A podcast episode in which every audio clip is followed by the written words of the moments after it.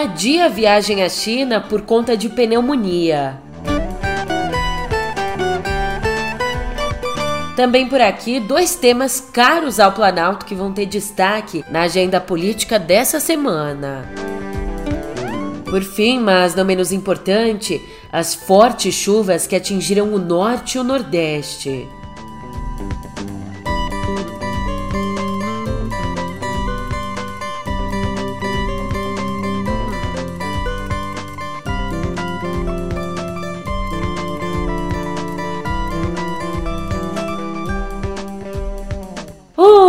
Ótimo dia, uma ótima tarde, uma ótima noite para você. Eu sou a Julia Keck e vem cá.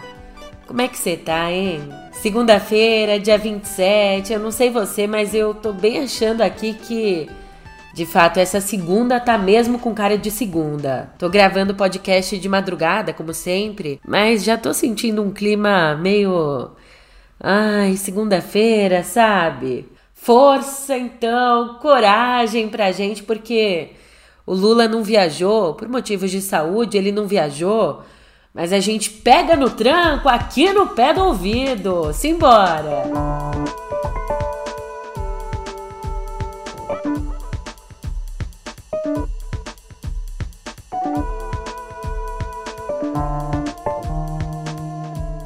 Lula não foi para a China, você já sabe disso, ele ficou no Brasil mesmo, ficou por aqui por conta de uma pneumonia e por conta do vírus da influenza A, que adiaram então por tempo indeterminado a viagem. Daí, com a permanência do presidente em Brasília, agora a grande dúvida é quando a nova visita vai acontecer, já que a decisão depende do governo chinês. E a gente tem que prestar atenção em dois pontos: a rapidez quanto à definição de uma nova data e a proximidade dela com a data original, se vai ser logo ou não. Esses são indicadores do interesse da China aqui no Brasil. Lembrando que no mês que vem, em abril, Lula já tem viagem marcada para Portugal e Espanha. Ó, integrantes do governo e empresários do agronegócio sugeriram que o Lula viaje em meados de maio para já aproveitar uma feira de alimentação local que costuma ter a presença do Xi Jinping. Ainda o Lula poderia emendar a visita com a ida à cúpula do G7 no Japão.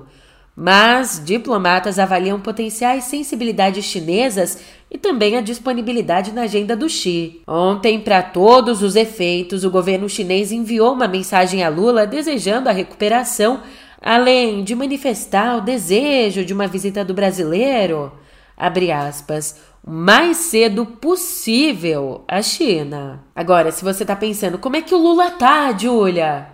Melhor do que eu dizer isso é o médico dele, o Dr. Roberto Calil. Escuta só o que ele disse sobre a saúde do presidente. O presidente foi diagnosticado na quarta-feira como quadro de pneumonia bacteriana e depois veio a viral pelo vírus influenza A. Iniciou o tratamento logo na quarta-feira, apresentando melhora a cada dia, né? Foi reavaliado na, na sexta-feira, amanhã de sexta-feira, quadro estável, e uh, ontem uh, houve uma, uma discussão em relação ao risco de ir para uma viagem longa. Né? Então, no terceiro dia de tratamento da pneumonia, foi muito bem ponderado uh, pela equipe médica e pelo presidente e pela primeira-dama, Janja, né? em relação a ir ou não. do próprio presidente, houve uma preocupação em relação à influenza A, a transmissão se ele poderia transmitir o vírus ou não. E nesse momento ainda transmitiria. Então, partiu do presidente, eh, primeiramente, além da recomendação médica, a atitude de cancelar essa viagem. O estado geral é bom e ele deve retornar às atividades dele durante a semana. Se você me perguntar daqui um mês ou daqui 15 dias, eh, teria condição, eh, evidentemente, de, de fazer qualquer viagem.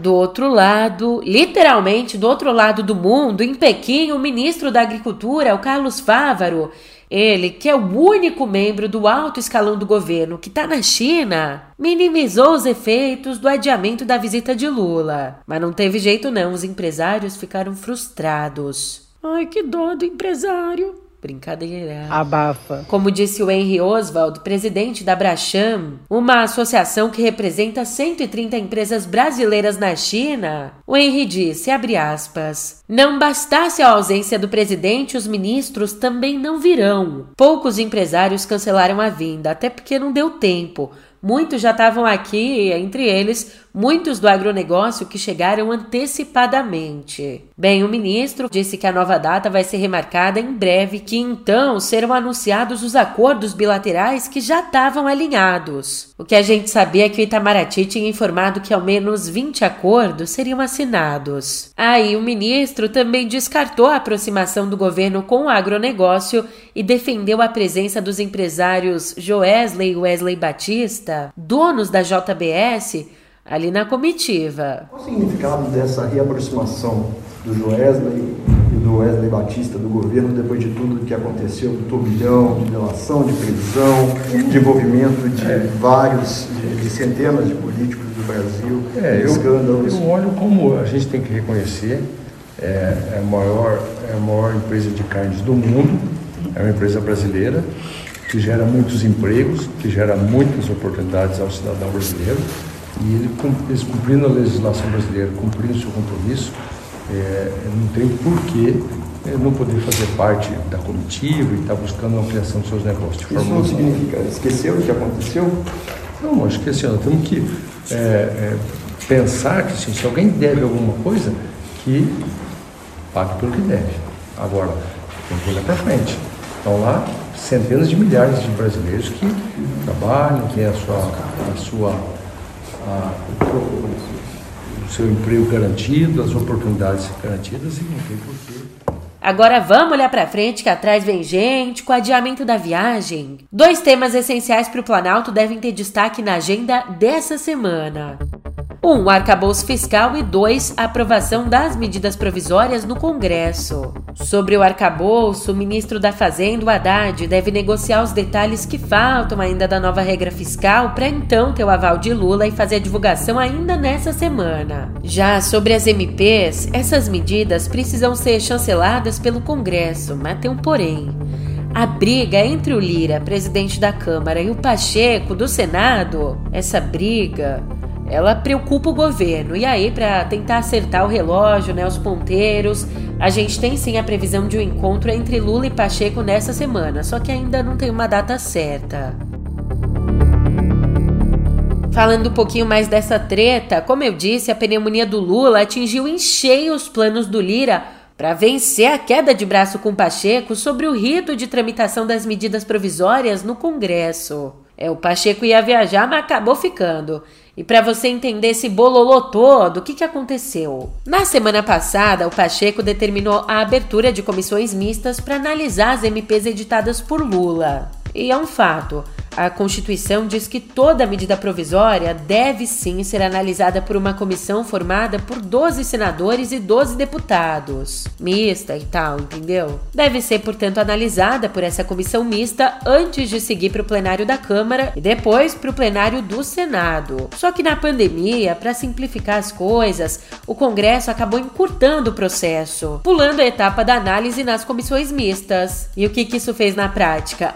Aumentou o poder do Lira que na Câmara, como começa por lá, ele podia na Câmara escolher o relator das MPs e pautá-las para votação. Eis que a emergência sanitária acabou, acabou no ano passado. Mesmo assim, a Câmara e o Senado preferiram não voltar ao rito normal antes das eleições presidenciais. E agora, né, passadas as eleições, o Pacheco quer voltar ao que diz a Constituição. Já o Lira não quer perder poder, né? Julia, mas por que, que a viagem do Lula frustrou os planos do Lira? O que, que a viagem tem nisso? Aí que tá o pulo do gato. É que caso Pacheco tivesse viajado, a presidência do Senado seria assumida por Marcos Pereira, que é aliado de Lira, então nessa posição podia anular a convocação das comissões. E por mais que esse seja um assunto do legislativo, o rito em si, a briga ameaça programas do executivo que foram criados por MPs.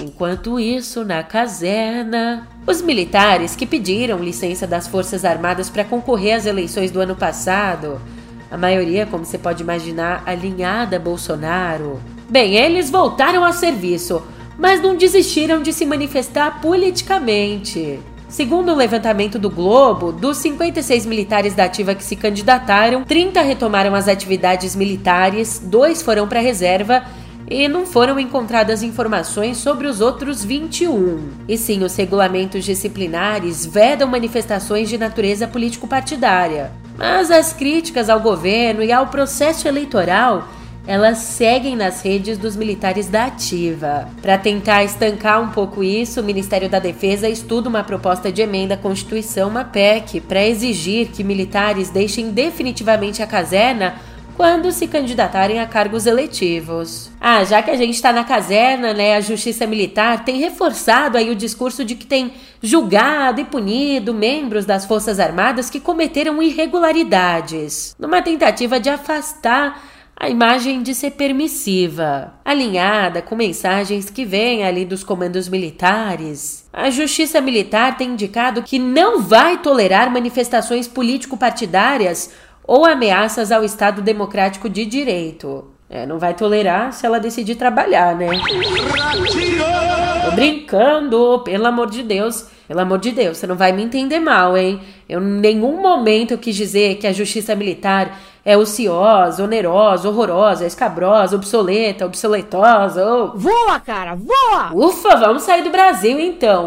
Lá fora, o premier israelense Benjamin Netanyahu aprofundou a crise política no país ao demitir ontem o ministro da Defesa. O Yoav Gallant demitiu porque o até então ministro sugeriu no sábado interromper a tramitação da polêmica reforma do judiciário, que tem sido motivo de protestos violentos em Israel. O projeto, que em parte já foi aprovado, diminui o poder da Suprema Corte, particularmente em casos de corrupção envolvendo Netanyahu.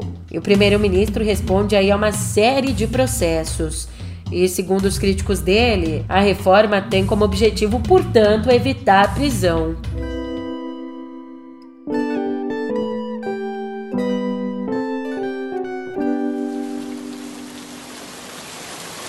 No fim de semana, ao menos seis estados do norte e do nordeste foram atingidos por chuvas intensas. No Maranhão, mais de 21 mil famílias foram afetadas direta ou indiretamente, deixando 49 cidades em estado de emergência, com seis mortos e 5.800 desabrigados.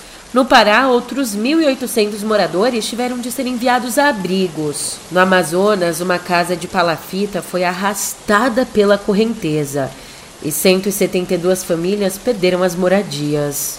No Acre, 32 mil pessoas também foram prejudicadas com as inundações. Inclusive, ontem estiveram por lá os ministros do Meio Ambiente, a Marina Silva, e da Integração e Desenvolvimento Regional, Valdes Góes. Eles estiveram no Acre para avaliar a situação das áreas atingidas e declararam ajuda federal às vítimas do desastre. E um outro problema muito grave que tem atingido a nossa população você presta atenção nesse número: 400 mil. Aliás, na verdade, mais do que isso. Entre o começo do ano e a semana passada, só esse tempinho, os casos de dengue no Brasil passaram dos 400 mil, o que representa um crescimento de mais de 53% em comparação ao mesmo período do ano passado. Ainda, outros 53 mil casos de chikungunya também foram registrados nesse ano. O aumento quase de 100%, de 98% em relação relação a 2022. E ó, a Zika também registrou uma alta de 124% no número de casos mas diferente das outras duas doenças, ainda não matou gente esse ano. Enquanto a dengue matou 117 pessoas e outras seis morreram de chikungunya. E não é brincadeira não, o Ministério da Saúde tem considerado situação de epidemia de dengue e chikungunya em alguns estados, com uma tendência de aumento de casos nas próximas semanas. Ao menos um respiro aqui pra gente. O Ibama anulou o despacho publicado no governo Bolsonaro que abria brecha para que fossem cancelados os pagamentos de 183 mil multas ambientais. Tudo isso dava mais de 29 bilhões de reais. Portanto, anulado aí o decreto que passava a boiada, perdoava 29 bilhões. Decreto assinado pelo então presidente do Ibama da última gestão, o Eduardo Bin. Agora, se você está pensando, pô, eu já ouvi alguma coisa aí sobre esse assunto, Julia. Você falou sobre isso recentemente? Você tá bem do certo. É que na semana passada, o advogado-geral da União, Jorge Messias, aprovou dois pareceres que rejeitavam a prescrição das multas. Então a gente teve um passo da AGU e agora uma ação do próprio Ibama. Mas você ainda não tá satisfeito? Quer mais uma notícia para aquecer o coração? Sabe aquela sua prima que liga só para falar desgraça? Desliga o telefone na cara dela. É, de segunda a gente tem que dar uma reforçada, né? Nesse, nesse carinho, nesse abraço interno. Então lá vai. O ex-piloto de Fórmula 1, o Nelson Piquet, foi condenado pelo Tribunal de Justiça do Distrito Federal, que gostoso falar, foi condenado a pagar uma indenização no valor de 5 milhões de reais por falas racistas e homofóbicas contra o piloto britânico Lewis Hamilton. Na verdade, não é nem um abraço no coração, né? É um mínimo. É um mínimo que racista e homofóbico tem que receber. É o que? A resposta aos atos deles. Atos criminosos. Bem, a ação foi movida depois do Piquet chamar o heptacampeão de neguinho e ainda dizer que o Hamilton. Você me desculpa as palavras, tá? Eu vou repetir aqui o que foi dito. Ele disse que o Hamilton devia estar dando mais cu naquela época quando comentava sobre a temporada de 1982. E o Piquet disse isso numa entrevista, tá? Ele disse isso numa entrevista lá de 2021.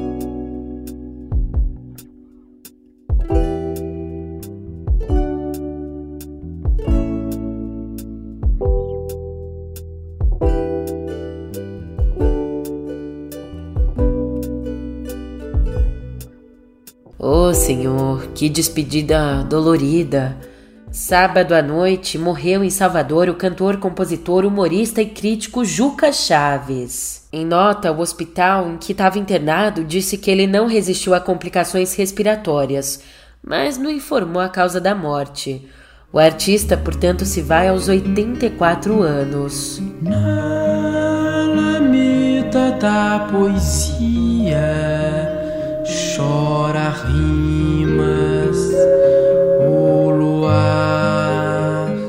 Apelidado de Menestrel Maldito por Vinícius de Moraes, o Jurandir Kizak Chaves nasceu no Rio, filho de imigrantes judeus vindos da Europa. Estudou música erudita e começou a carreira em 55 na TV Tupi. Ficou famoso alternando modinhas românticas como Por Quem Sonha Ana Maria, com sátiras políticas ferrenhas. Pelas mãos dele, JK virou o presidente Bossa Nova.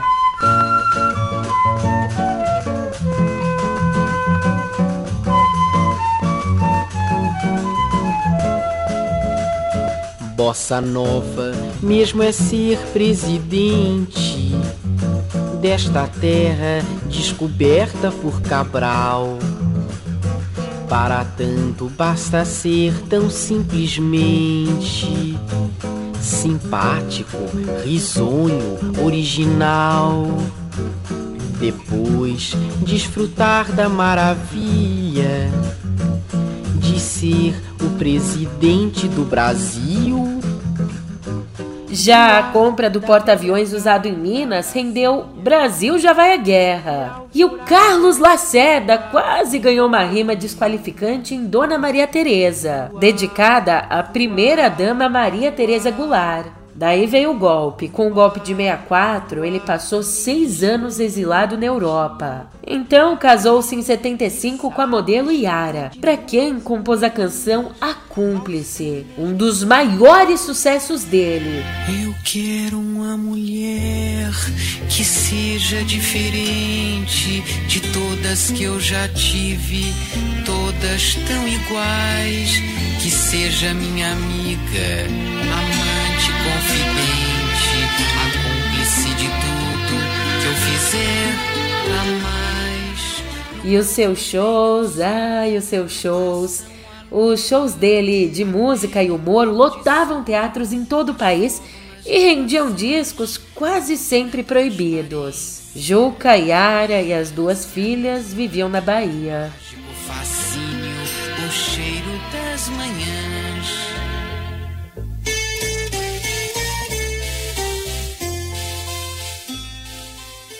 É claro, né, que nessa segunda o Lollapalooza também é assunto aqui no nosso papo sobre cultura. Pois bem, então, já que tem que falar, né, o festival começou na sexta com uma artista sem plateia, a Gabi Ferreira, que cantou para 10 pessoas, e terminou ontem com uma plateia sem artista, já que o rapper Drake, principal atração de ontem, cancelou o show que faria horas antes da abertura dos portões, o que frustrou milhares de fãs e revoltou outros artistas. Ah, mas ó que bonitinho, um pouquinho antes de cancelar o show, o Drake foi visto curtindo horrores numa boate de strip em Miami, onde aproveitou e viu o show ali do colega 50 Cent. No fim das contas, ali no Lola, o Drake acabou sendo substituído pelo cantor e DJ americano Skrillex, uma das referências do gênero dubstep na década passada. E mesmo ali com boas apresentações, o festival foi marcado por problemas, como a falha nos telões durante o show da Billie Eilish, a principal atração de sexta. Mas o pior, o pior de tudo, não tem nem comparação, foram as violações generalizadas de direitos trabalhistas. A empresa que organizava o festival, a Yellow Stripe,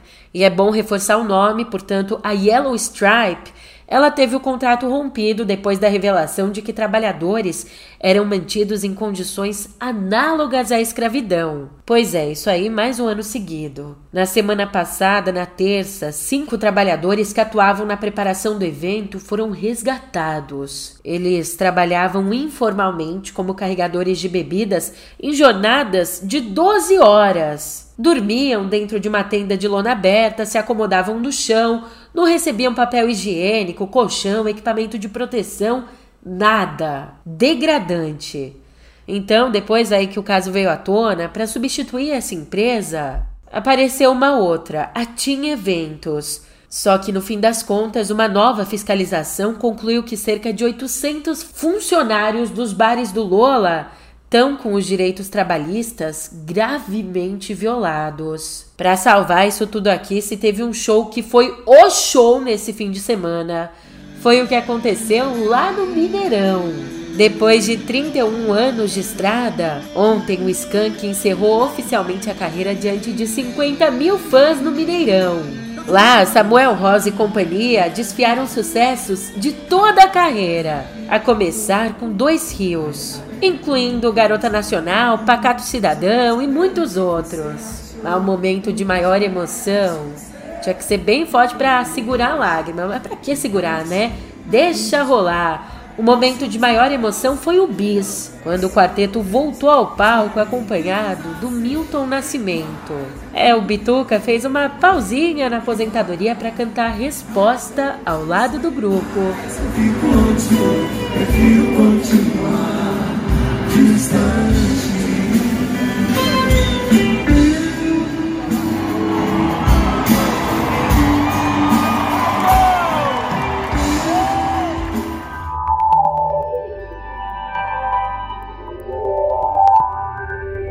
Não se fala em mais nada a não ser do que.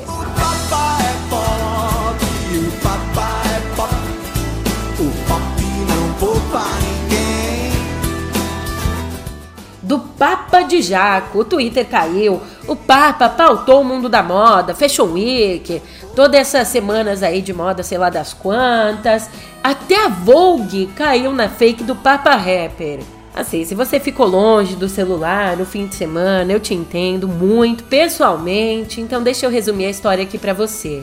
Umas imagens do Papa Francisco vestindo um casaco branco gigante estilo puffer, puffer, sei lá como é que fala isso, mas sabe aquele estilo que parece um acolchoadinho? Então essas imagens viralizaram nas redes sociais. Só que na verdade essas fotos não existem. Elas foram criadas por uma inteligência artificial. E aqui eu abro um, um parênteses, né? Porque, meu Deus, se a gente caiu na fake do Papa é Pop, imagina o que a inteligência artificial vai fazer daqui a alguns anos. Medo bastante medo, inclusive no que diz respeito né, à política, manipulação é, de dados, informações, mas isso é um outro papo. Olha, essas imagens foram criadas aí para você entender pelo Midjourney, uma tecnologia parecida com o Chat GPT, mas voltada exclusivamente para a criação de imagens extremamente realistas. Essa ferramenta cria imagens a partir de uma descrição textual. E ó, teve mais, cuidado, muito alerta aí. Na semana passada também viralizaram imagens falsas criadas pela mesma plataforma que mostraram Trump sendo preso. E menino, e olha só, a Justiça de São Luís, no Maranhão, condenou o Facebook por danos morais a pagar 500 reais para cada usuário da rede que teve dados pessoais vazados em 2021. Você tá lembrado daquele episódio em que informações sobre 530 milhões de pessoas sendo 8 milhões brasileiros, foram publicadas no fórum de hackers. Então, o Facebook disse que o vazamento não foi fruto de uma invasão aos sistemas deles, mas que atores maliciosos coletaram os dados por meio de uma técnica que usa robôs para armazenar informações que já estão públicas. E além dos que então aí, a justiça também determinou que o Facebook pague 72 milhões de reais por danos morais coletivos. A empresa ainda pode recorrer da decisão. E antes da gente se despedir, uma despedida. Morreu na sexta, aos 94 anos, Gordon Moore, cofundador e ex-presidente da Intel, uma das maiores fabricantes de semicondutores do mundo. Ele era engenheiro de formação e ajudou a fundar a companhia em 68. E ali, nos primeiros anos dela, a Intel foi conhecida por sua constante inovação até se tornar uma das mais importantes empresas de tecnologia, tendo seus processadores presentes em mais de 80% dos computadores pessoais do mundo. E ele também é acreditado na teoria de 1965, apelidada de Lei de Moore, a lei que previa que o poder do computador dobraria a cada ano durante uma década. Uma teoria que depois, lá em meados da década de 70, ele mudou para a cada dois anos, né? Ao invés de ser um ano, ele mudou para dois anos. E essa teoria permaneceu por décadas e décadas no jargão da indústria e tornou-se símbolo do rápido avanço tecnológico no mundo moderno. E agora sim, ufa! Agora eu tô indo embora. Nossa, que episódio curtinho de hoje, né? Acaba, pelo amor de Deus! Acaba, pelo amor de Deus! Acaba! Então tá, a gente se vê amanhã. Te espero, hein? Até lá.